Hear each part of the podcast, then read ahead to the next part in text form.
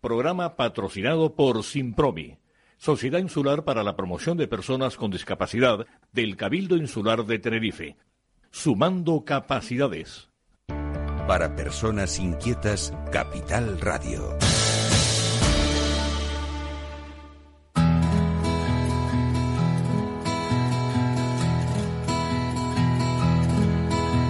Comienza la caja de Pandora.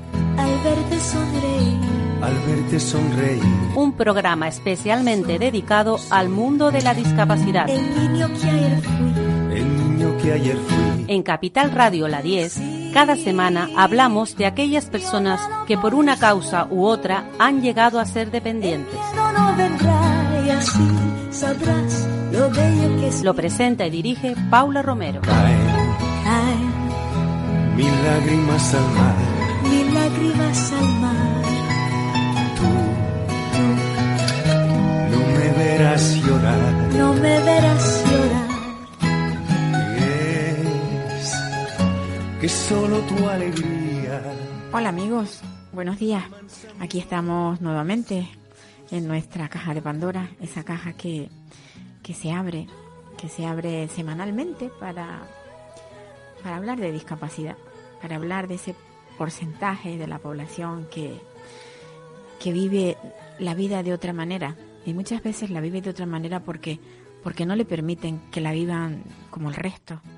Les ponen muchas dificultades.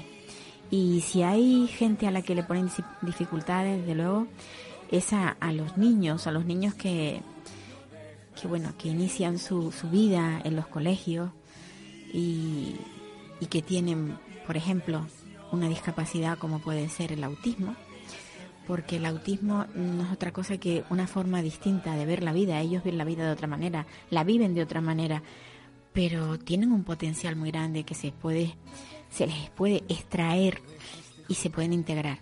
Y yo conozco a una persona muy luchadora, ella se llama Joana Navas, es madre de un niño con autismo, pero es una madre muy especial, una madre que bueno, que incluso se dedica a dar charlas para que se sepa cómo hay que tratar a estos niños. Buenos días, Joana. Hola, buenos días, Paula. Encantadísima de hablar contigo. Y yo, de, de que los oyentes sepan cuál es tu, tu lucha, porque tú eres una guerrera, y, y sobre todo, bueno, pues que se sepa eh, cómo, cómo quieres tú que se integren estos, estos críos, estos críos con, con, con autismo, que son críos ahora, pero que en el futuro serán adultos, serán hombres o mujeres, y que también tienen que ser integrados desde, desde la infancia para cuando sean mayores no haya tanta problemática como puede haber. Joana, tú tienes un chico con un niño. Sí, tengo, David se llama, tiene nueve años y fue diagnosticado con autismo. Y en un principio, eh, pues nos dijeron que nunca hablaría, que nunca andaría, porque era hipotónico. Bueno, mm, un diagnóstico siempre le digo a los papás que no es un destino, que siempre intenten luchar, mucha paciencia, muchísima paciencia, mucho amor, mucha constancia y con terapias y contra antes sean diagnosticados se puede conseguir y sacar mucho potencial de ellos. Joana nos está hablando desde Gandía, en Valencia.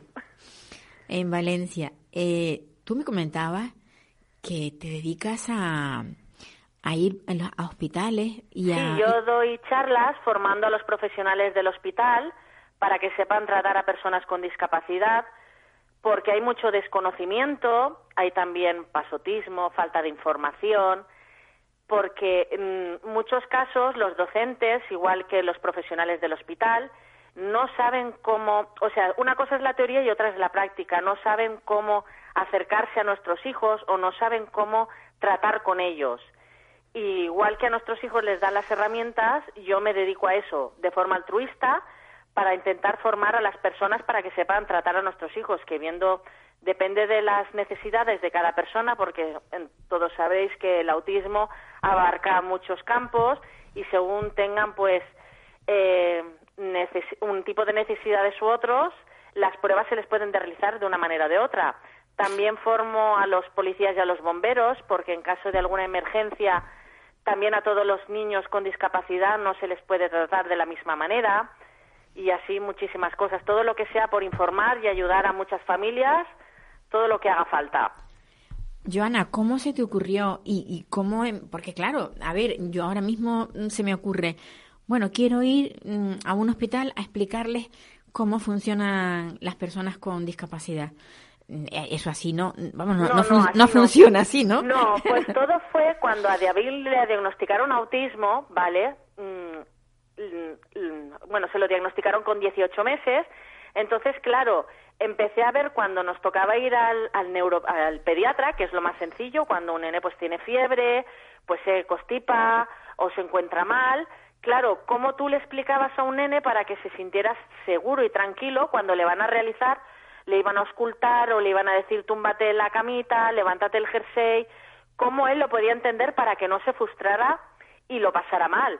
Entonces yo aproveché porque hace cinco años, bueno, estuve cinco años yendo en ambulancia, ¿vale?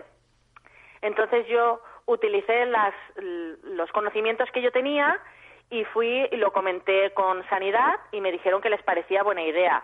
Entonces empezó, pues siendo poquita cosa, ahora ha ido a más. Yo voy, por ejemplo, también a charlas que dan ellos, porque según las pruebas, yo todo lo, mm, todas las imágenes y todas las pruebas que van a realizar las intento plasmar en pictogramas aunque mi hijo no necesita pictogramas, pero bueno, la gran mayoría es igual que hasta un adulto, aunque no tenga dificultades. Si tú vas al hospital y te van a realizar una prueba, si tú la ves en imágenes, te sientes más tranquilo, no te frustras, porque sabes que me van a hacer esto, esto y esto. Si tú en cambio no lo ves, tú te sientes inseguro, te frustras y lo pasas mal.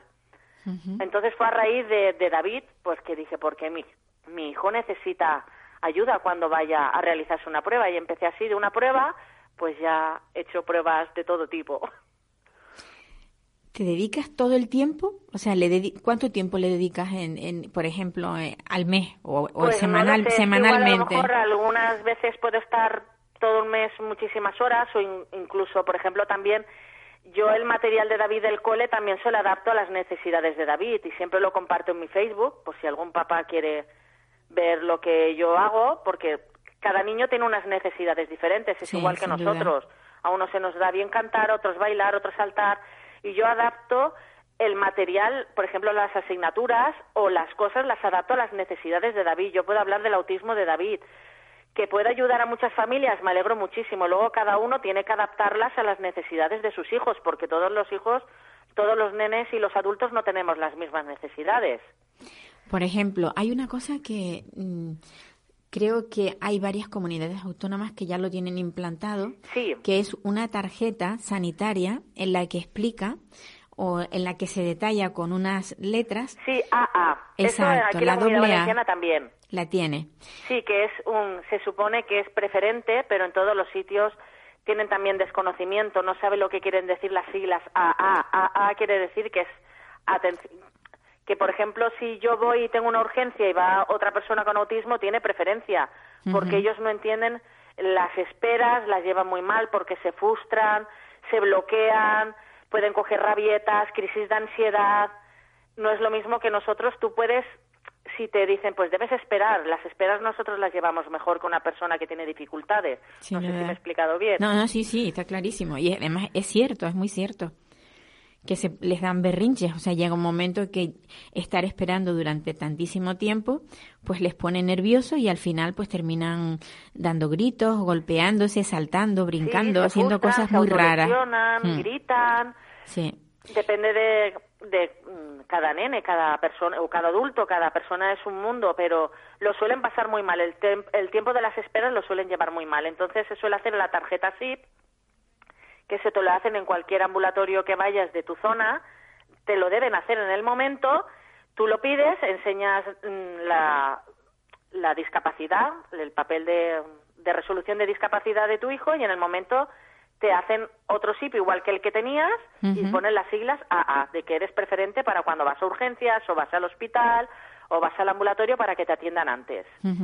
Hay una cosa que la mayoría de la gente que no conoce lo que es la discapacidad en general y sobre y en particular el autismo, cuando hay un niño que en un momento dado empieza a gritar empieza a alborotar mm, o se pone con las estereotipias, cualquier cosa de esta, eh, al final creen que es un mal educado. Sí, creen que es un mal educado, que la culpa es de los papás, si yo tuviera a mi hijo no lo haría de este no se comportaría así. Es que yo siempre intento en las charlas cuando hablo, por ejemplo, en colegios, intento explicarles que, por ejemplo, ellos tienen ese tipo de comportamiento porque se autorregulan, es su manera de autorregularse y tranquilizarse. Es igual que, por ejemplo, nosotras cuando estamos nerviosos te tocas el pendiente, te tocas el pelo, nos mordemos las uñas, pero nosotros mismos nos podemos controlar. Ellos no tienen esa capacidad para controlarse. Por ejemplo, mi hijo David tiene el caso del aleteo. Él cuando se pone muy nervioso, aletea. Es su manera de autorregularse para tranquilizarse y estar tranquilo en ese momento. Entonces cada niño pues tiene una característica que lo define. Pero no es curioso que todas estas cosas tenga que ser una madre la que se lo explique a un profesional?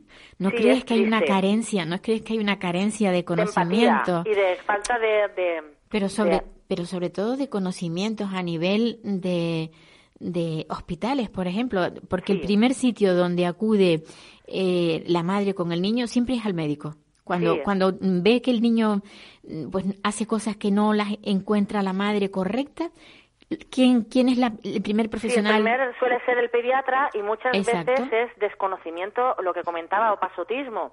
En el caso de David, por ejemplo, está más claro, es un claro evidente. Cuando fui con David, las mamás todas comparamos. La que diga que no es mentira. Igual que comparamos con una persona de nuestra edad, está más mayor, está más vieja, tiene más arrugas, está más gordita, está menos gordita. Con los nenes igual.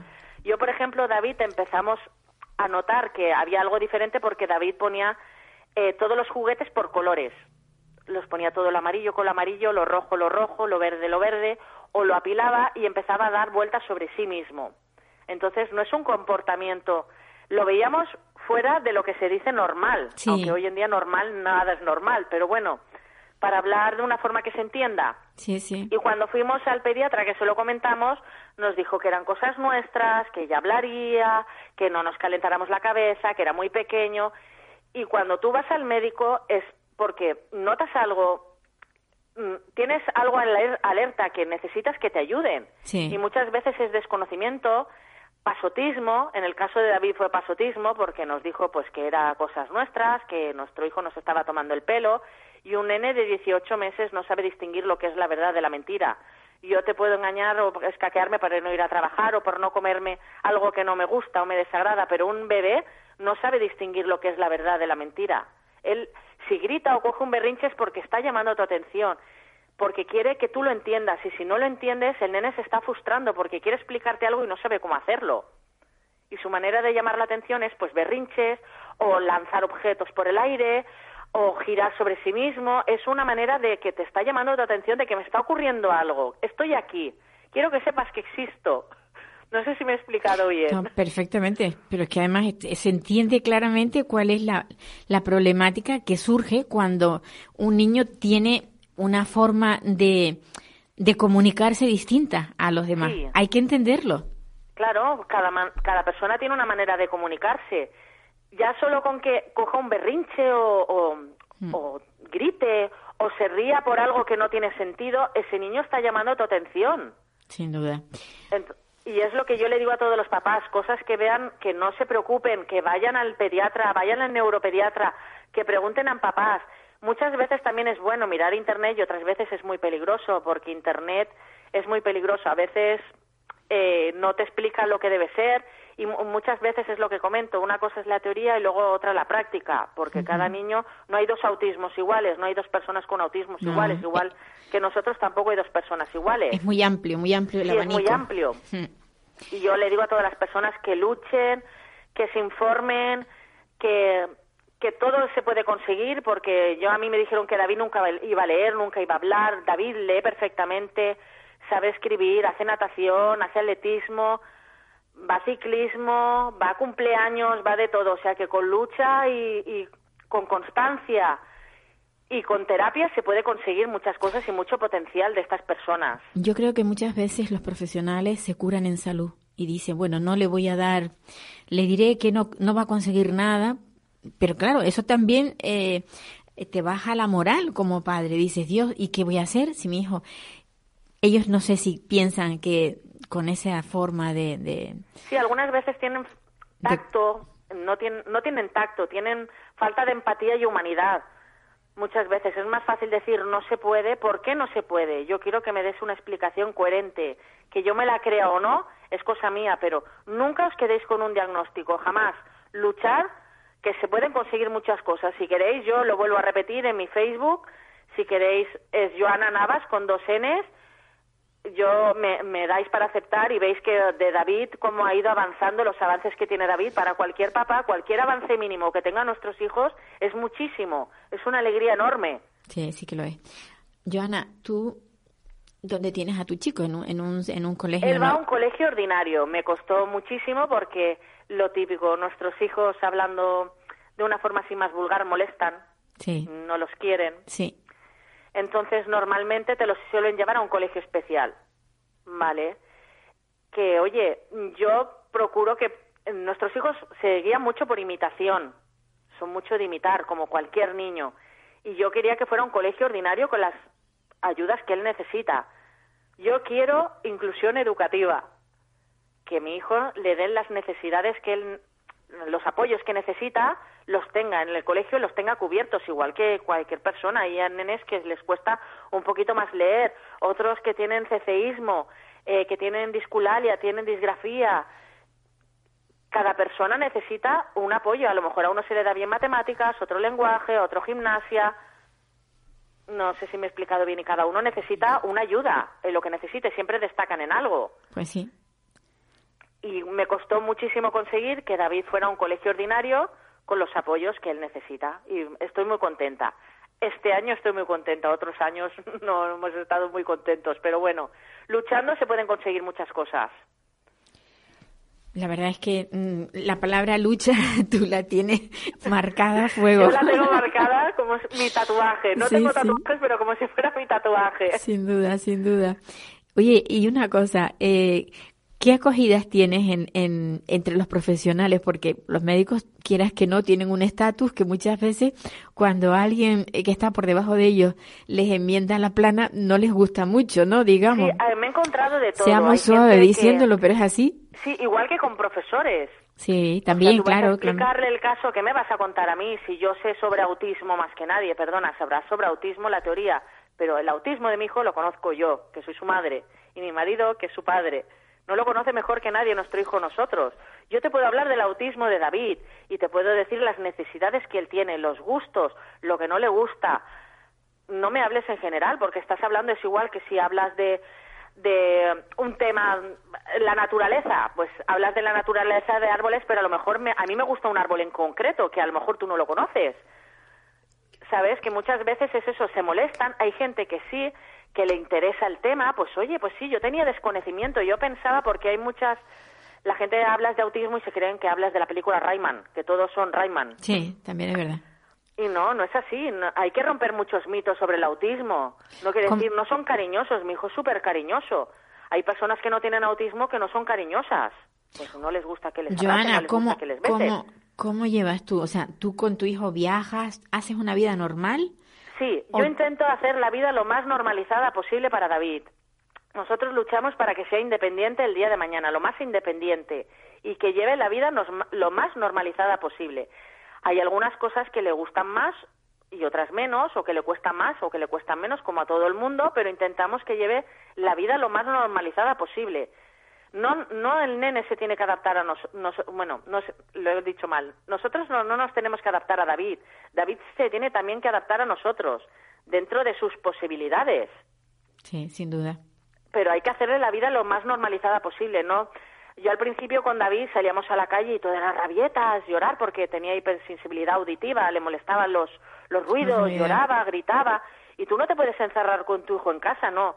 Un día, si solamente sales un minuto, otro día podrás salir cinco minutos.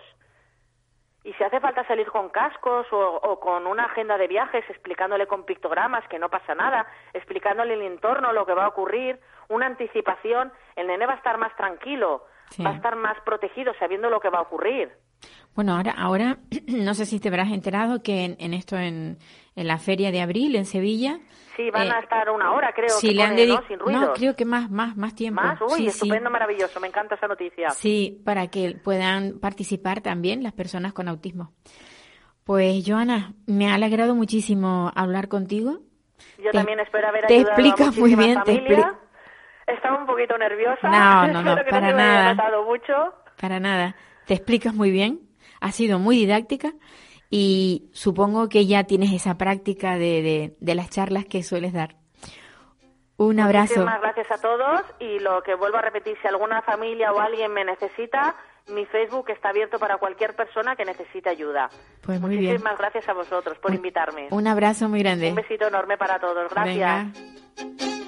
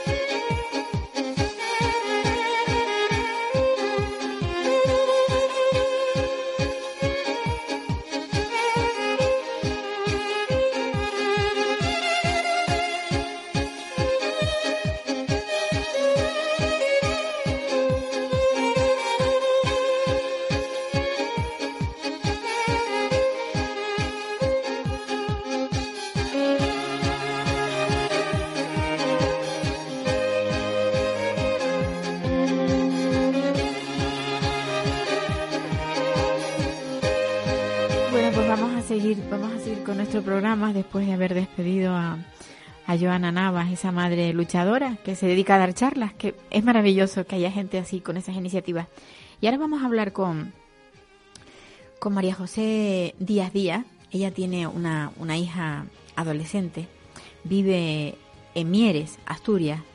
Tiene una, una jovencita muy mona que se llama Rosana, que la vida no la tiene cómoda. No la tiene cómoda porque ella tiene una silla de rueda, tiene una discapacidad y la verdad es que, pues, bueno, creo, creo que sería mejor que lo contase ella.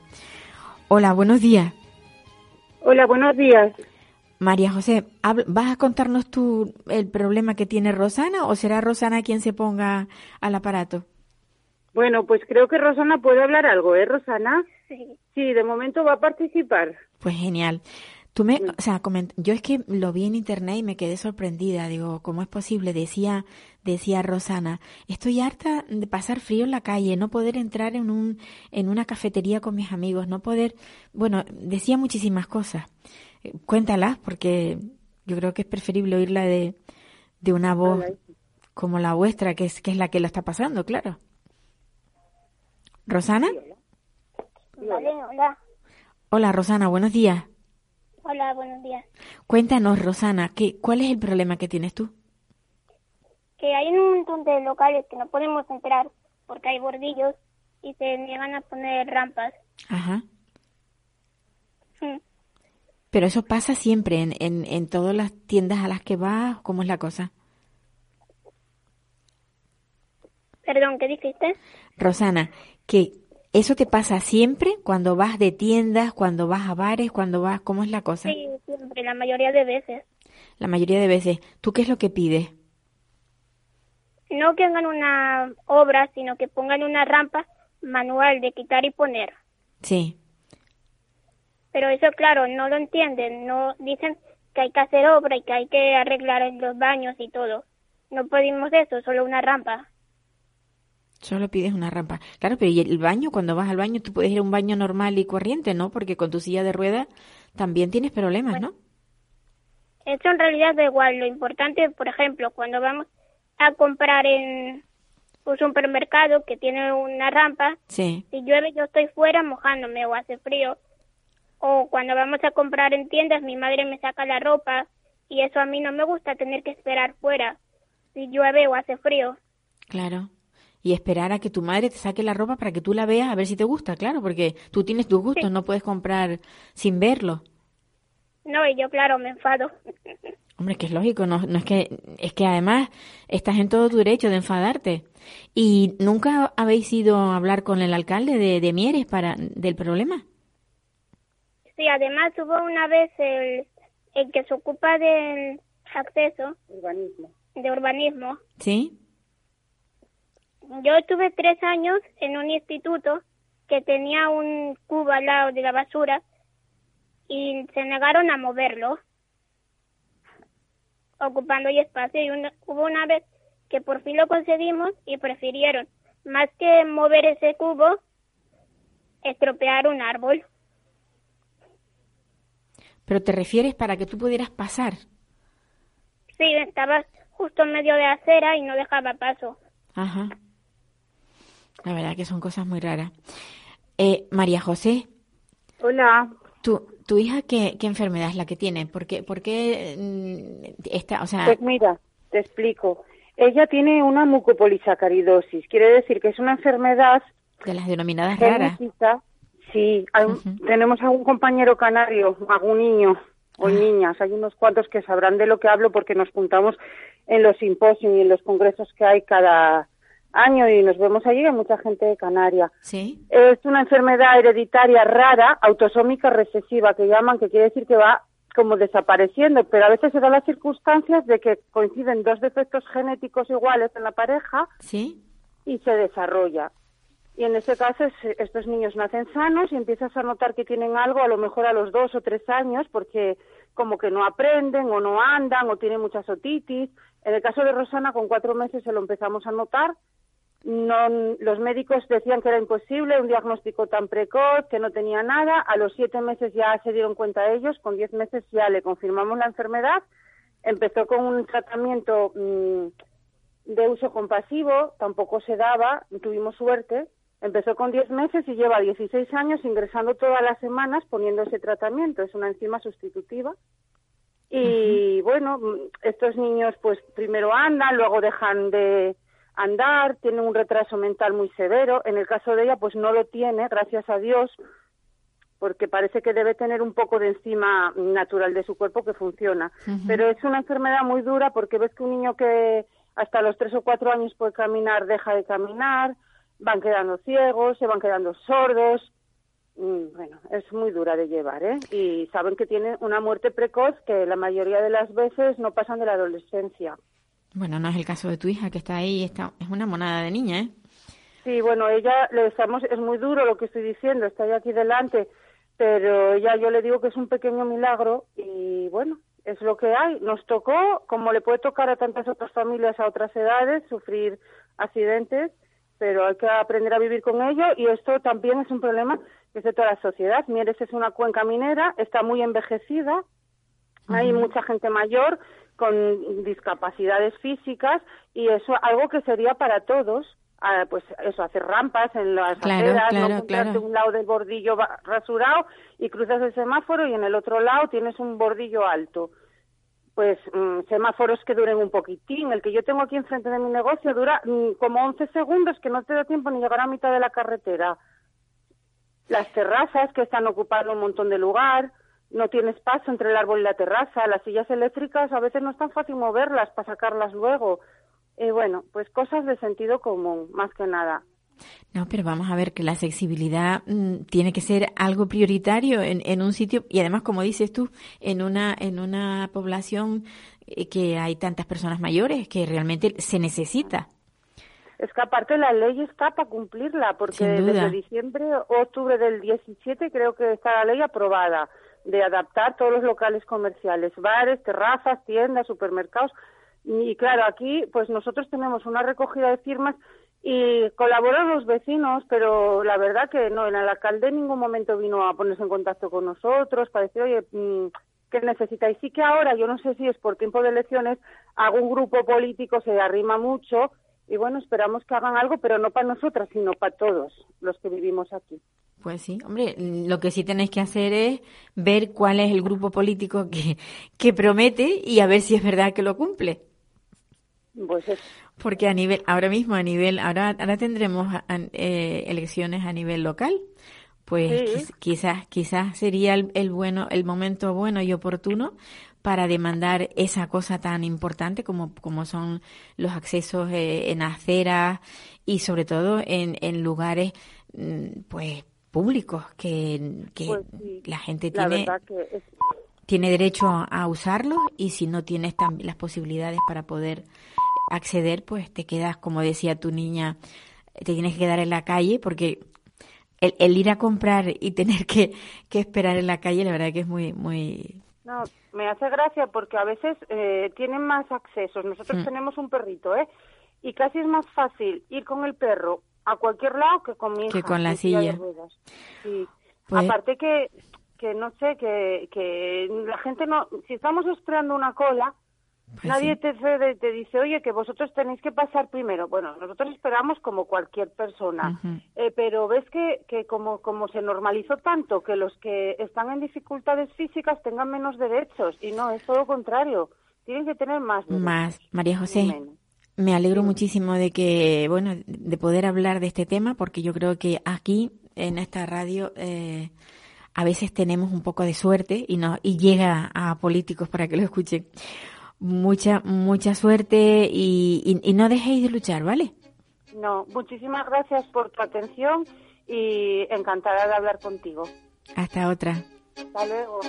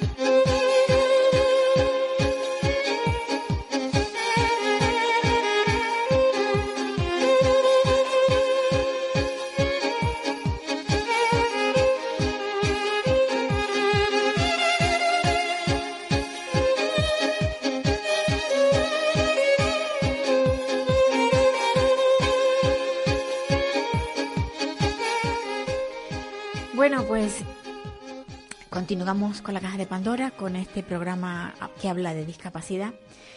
Y, quiero preguntarle a, la presidenta de las Kelly, de las Kelly Unión Tenerife, ustedes saben que han estado, esta, esta asociación de, de, de profesionales que trabajan pues en hoteles, eh, han estado pues muy, muy en el candelero porque, bueno, porque tienen, han tenido problemas, pero de un problema que no se ha hablado, y ayer estaba yo consultando, le decía, Dios mío, esta, estas personas, sobre todo mujeres, que trabajan de esa forma tan dura, al final terminarán teniendo alguna discapacidad. Buenos días, Mónica. Buenos días. Mónica García González, presidenta de las Kelly, Unión Tenerife.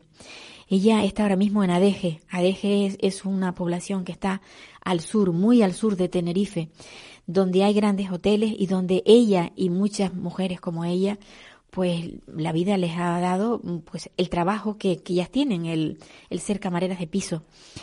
Y, y yo ayer cuando hablaba con ella le preguntaba, Kelly, mm, esto, Mónica, mm, mm, ¿pueden llegar a tener discapacidad esta, estas personas con este trabajo tan duro? Sí, por supuesto, sí. Conoce, o sea, ¿conoces tu gente? Porque, por ejemplo, hay, hay una, una enfermedad que les suele dar a las mujeres en general, pero claro, les da muy, muy mayores porque mm, el ama de casa siempre tiene unos trabajos, como puede ser lo del túnel carpiano, ¿no? El- en el caso vuestro, debe ser algo mm, bastante común y además en edades bastante jóvenes. Eh, mira, hay ahora mismo hay tres enfermedades reconocidas como ¿Mm? enfermedades laborales, ¿Sí? que son el túnel carpiano, eh, que está producida por eh, los movimientos eh, que hacemos repetitivos, Claro. ¿vale? Eh, eso afecta pues a las muñecas, eh, a la hora, por ejemplo, de, de torcer eh, paños y demás, pues eso va afectando, eso al hacer esos movimientos nos vamos dañando. Eh, esa- esas cuestiones se operan, son operables, pero también es verdad que uno nunca vuelve a quedar después de una operación como estaba, ¿vale? No, la mano ya no llega a ser la misma. Ya no llega a ser la misma. Sí. Aparte de eso, pues existe el caso del codo de tenista, También, eh, sí. que es por lo mismo, por los movimientos repetitivos, también está reconocido. Que se, se, de- poco. se desgastan, ¿no? Las articulaciones. Sí. Y también eh, eh, estamos con el tema de, de la bursitis. La bursitis que, que también es producida por, por el movimiento repetitivo, por los desgastes. Sí. Eh, son zonas que se inflaman y que mm, oprimen y no dejan, no dejan que podamos mover las musculaturas. Eso sobre todo afecta a los hombros, ¿vale? A lo de los manguitos rotatorios y demás. Claro. A ver, todo esto es porque ustedes tienen una sobrecarga de trabajo. Ustedes trabajan más de lo normal. Eh, Quiero decir, tienen el número de horas, pero en ese número de horas tienen que hacer muchísimas más cosas porque además están casi prácticamente obligadas a ello. Sí, claro, esa es una de las reivindicaciones de nuestro manifiesto, el tema de la sobrecarga laboral. Si antes hacíamos eh, 20 habitaciones, con el tema de la crisis y del ahorro y de que el empresario pues ha visto que exprimiéndonos un poquito más puede sacar otro poquito más de beneficio, pues si antes hacíamos 20 habitaciones, ahora hacemos 25. Y si un día una compañera se enferma porque no se puede eh, acatar el hecho al momento y tenemos que hacer 27, pues las hacemos, porque nosotras podemos con eso y con lo que nos pongan. O sea, que en vez de en vez de suplir a esa persona a otra, lo que hacen es el, el propio equipo asume la responsabilidad del trabajo de esa persona que, que está, de, que está de baja. ejemplo práctico de por qué hemos llegado a donde estamos. Pues sí, la verdad es que es una lucha muy fuerte la que tenéis ahora. Esa lucha incluso mm, a ti te está viniendo muy mal porque tú eres, digamos, la cabeza visible de todo ese grupo y a ti te están, bueno, pues te están de alguna manera mm, fastidiando. Mira que Valga la pensaba, ah, pensaba, en este momento estaba pensando en que no, no te habías hecho eco de mi noticia, pero veo que sí. Hombre, claro. A ver, eh, estoy, no te voy a decir ni que triste, ni indignada, ni no, al contrario. Me siento fuerte. Eh, acabo de hacer otras declaraciones también en una radio y acabo de decir que esto para mí no es ni una tragedia, ni una desgracia, esto va a ser para mí una anécdota, ¿vale? Y no lo digo en plan valiente porque yo soy la mejor y me creo que voy a comerme el mundo, no, no, no, no, no. Esto va a ser una anécdota porque considero eh, que hay gente que está peor que yo. Yo puedo trabajar, yo reivindico que se me abran las puertas, que una persona en concreto, una, me está cerrando y, y voy a seguir en la lucha y no ni voy a abandonar el colectivo, ni voy a abandonar la asociación, ni voy a dejar mi cargo, ni voy a dejar de acompañar a las mujeres que han creído en mí, eso lo tengo muy claro. Y sobre todo mm, luchar para que esta, esta profesión no terminen las personas que, que trabajan en ella, no terminen teniendo una discapacidad, porque eso sí que, que es triste. Lo triste es eso. Tener un trabajo es estupendo, y sobre todo en, la época que estamos, que, que, es muy difícil encontrar trabajo. Pero claro, trabajo en condiciones que estas personas no terminen teniendo una discapacidad, porque no deja de ser incapacitante el que tú tengas un problema pues en un hombro que no puedas moverte, o en una mano, pues sí. Y, y la espalda, ¿qué me dices de la espalda? Mira, lo triste es cuando tú, por ejemplo, te lesionas, eh, hablo con conocimiento de causa, cuando tú te lesionas, y tú llegas a la mutua y la mutua le empieza a dar mil vueltas a tu caso para lavarse las manos, para decirte que es que tú ya naciste con el problema.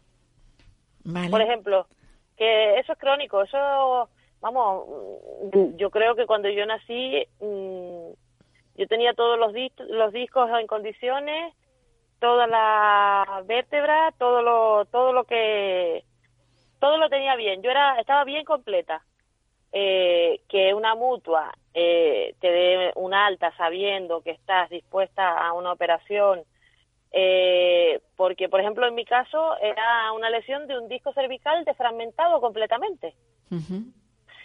así eh, no se nace, ¿eh? eso, lo, eso lo puede saber cualquiera, cualquier profano. Eso es lo triste, lo triste que, que de una situación personal, por ejemplo. Te hablo de mi persona, no te voy a hablar de, nada más, más lejos, de mi persona. Que a ti un médico de la mutua te diga que es que eso es así y es lo que hay y que encima el tribunal médico eh, te diga que tú puedes trabajar perfectamente con esa lesión, pues ¿Cuántas mujeres hay de las que de, la, de las que componen eh, bueno pues esta asociación que al final hayan tenido que tirar la toalla, quedarse en casa porque no pueden seguir trabajando por, porque se sienten incapacitadas para ello? Eh, tengo, en lo que es la asociación, eh, nosotras contamos, date cuenta que hemos tenido que rehacer la asociación, no sé si has visto las noticias. Sí. El año pasado, en septiembre, tuvimos que volver a registrar porque por una inclemencia y por una disolución incorrecta, eh, la antigua presidenta se quedó pues con páginas, socias y demás. Hemos tenido que volver a rehacernos porque total ella ha abandonado todo, ha dejado a esa gente colgando ahí hemos tenido que volver a rehacer la asociación. De las personas que cuento, de las que se reúnen conmigo, que habitualmente, mensualmente, eh, podemos ser entre 30, que son las que cuento, con las que cuento físicamente. Sí, sí. Eh, en este momento todas las que tengo están trabajando, todas. Pero luego sí tengo casos extremos eh, que se comunican con nosotros a través de la página y telefónicamente y demás, que sí hay muchas mujeres que me han dicho no puedo trabajar más, estoy en mi casa, eh, las apoyo, estoy al 100% con ustedes. Eh, tengo una lesión que ya es inviable, eh, sí hay muchas mujeres. Pues Mónica. Es que no, no llegan a la edad de jubilación entera. No, ah, eso es ahí donde quería llegar yo. que llega un momento en que, en que, bueno, que tienen que tirar la toalla, que tienen que darse porque ya no pueden seguir adelante. Mónica, yo te deseo todo lo mejor, de verdad. Y sobre todo, esa, esa cosa que tienen contra ti particularmente, bueno, que eso desaparezca y que puedas seguir luchando. Yo deseo que los empresarios quieran tener una trabajadora como yo. Un abrazo. sigue, sigue. Te seguiré, te seguiré para ver cómo van las cosas.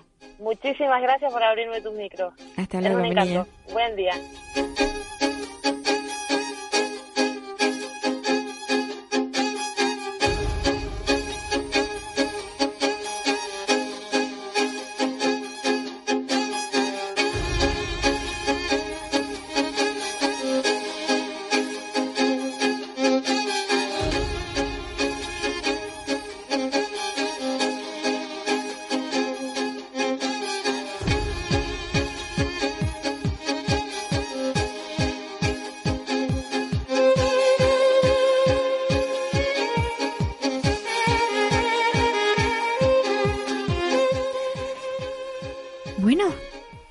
La recta final del programa, pero antes de concluir con este, con este programa, tenemos que hablar con Jennifer. Jennifer María Denis Rodríguez. Ella es una joven con una pequeña discapacidad visual, pero que es muy luchadora. Buenos días, Jennifer.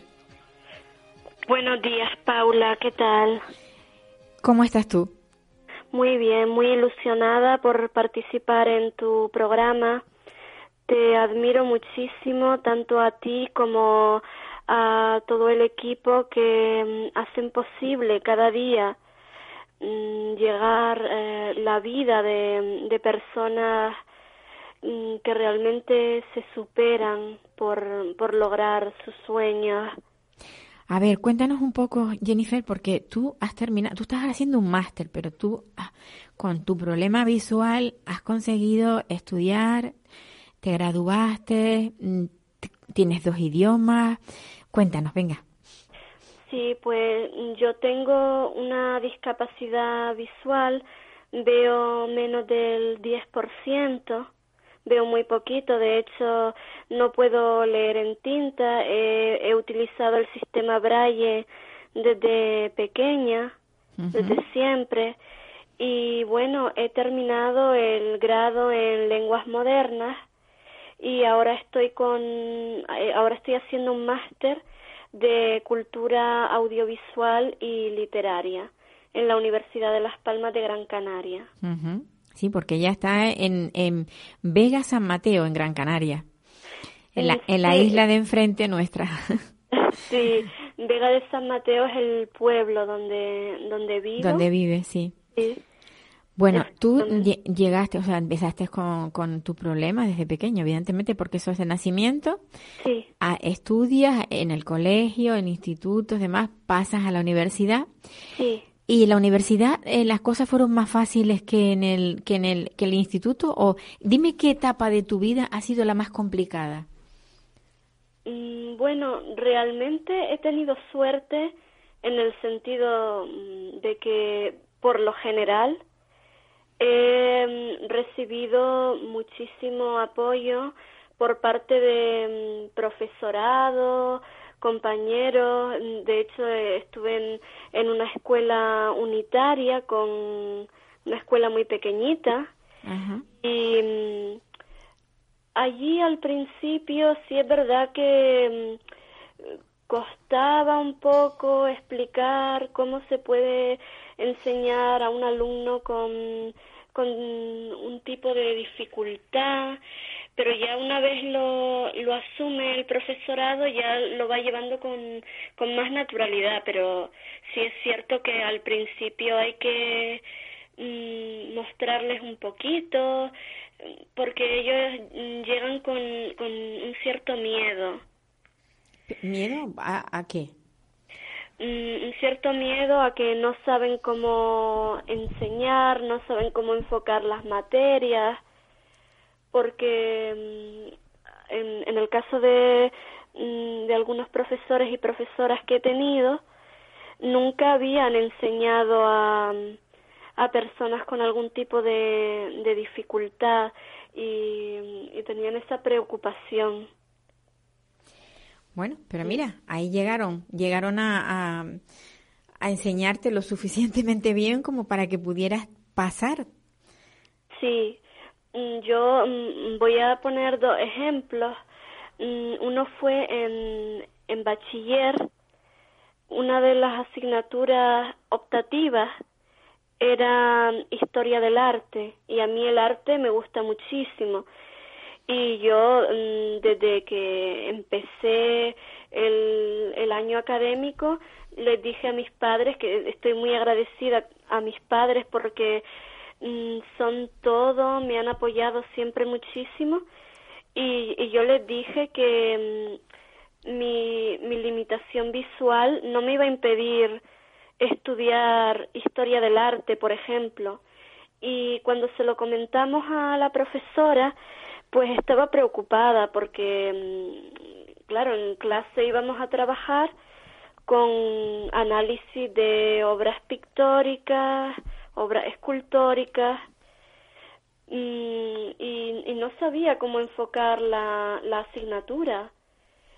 Pero luego al, al final todo fue muy bien y, y bueno, incluso en, en selectividad en su momento, en la prueba de acceso a la universidad, tuve la, la máxima nota en, en historia del arte, pero fue porque siempre hay maneras de hacerlo. No puedo ver la imagen, pero eh, si, si se me describe y, y, se me da el nombre de, de la obra, yo puedo memorizar ese comentario y, hacerlo. Y de hecho disfruté muchísimo. Y, y la profesora de, de historia de, del arte, que es una persona que ya está jubilada, eh, sigo en contacto con ella porque es una persona maravillosa y, y tenemos una gran amistad después de, de haber terminado mis estudios.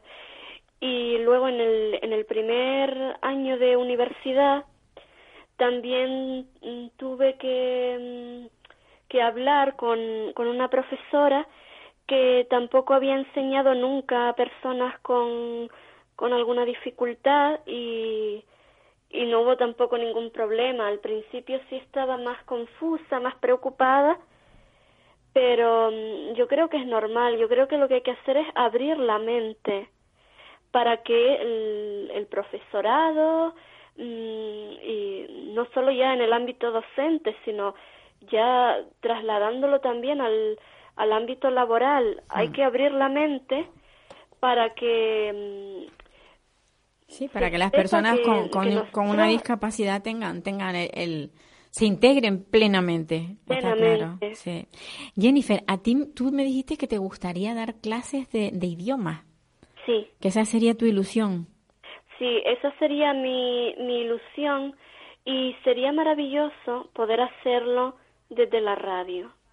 A mí la radio es un medio que me ha gustado muchísimo, que me ha encantado desde siempre y mm, de hecho hay una emisora local aquí en mi pueblo, en San Mateo, a la que yo he acudido, he hablado con, con la gente, he atendido llamadas, he participado en tertulias y sería muy bonito unir mis dos pasiones, eh, la radio y los idiomas. Y los idiomas.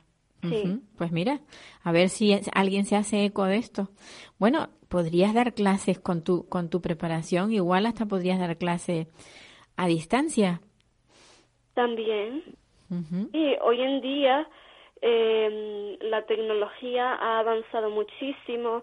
Hay incluso mm, emisoras de radio mm, que pueden eh, crearse a través de internet. Sí, sí, sí. Bueno, hay, muchísimos medios. Aquí en, ah, aquí en Canarias hay una emisora pionera que es Radio ECA. sí, por supuesto. Que yo creo que ha hecho una labor muy grande con muchas, muchas personas y, que han llegado eh, a la universidad a través de esa, de esa emisora. O sea que que no, no despreciemos el, el trabajo que se hace desde, desde, una emisora a nivel de educacional, porque yo creo que es muy, muy bonito. Pues a ver, a ver si Jennifer consigue y logra lo que, lo que le gusta. Jennifer, eh, tú me comentabas que, que, bueno, que tus padres han sido tu, tu luz, tu guía y tu todo, me decías cuando hablé contigo. Pero tú, o sea, sigues viviendo en, casa, no, no, no te has independizado, no, no has querido o aún, o aún no crees que estás preparada para ello. Mm, realmente no es por no estar preparada, sino que mm, prefiero mm, tener un, un empleo antes de independizarme. Hombre, claro, eh, claro, es cierto, es cierto. Si no, no dispones de dinero para autofinanciarte tú a ti misma, es difícil que te, que te emancipes, está clarísimo. Ahora estoy terminando los estudios y mm, yo pienso que, que hay tiempo de todo.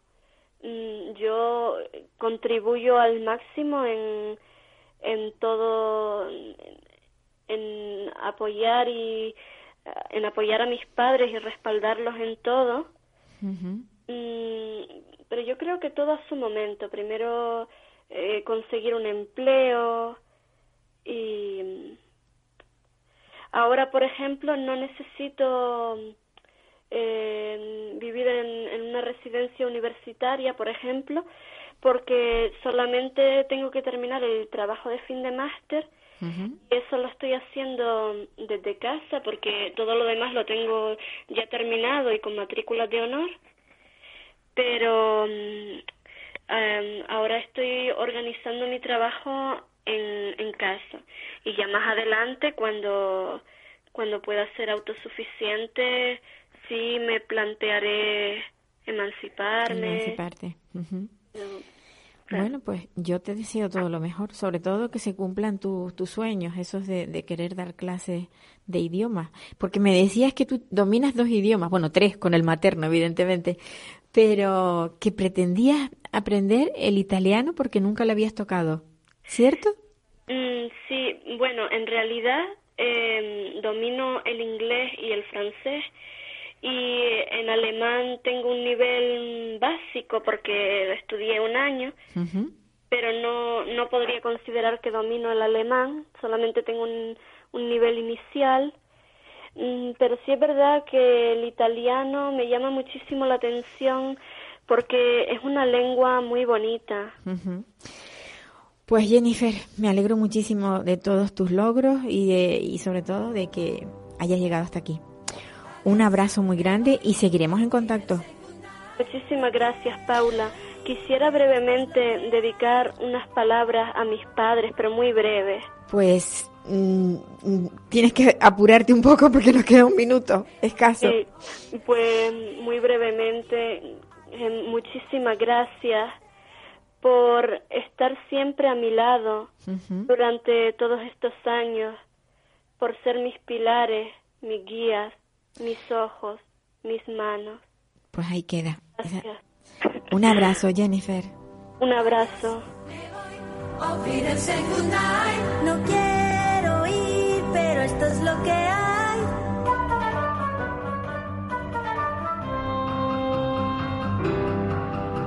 Adiós, me voy. Programa patrocinado por Simpromi, Sociedad Insular para la Promoción de Personas con Discapacidad del Cabildo Insular de Tenerife. Sumando capacidades.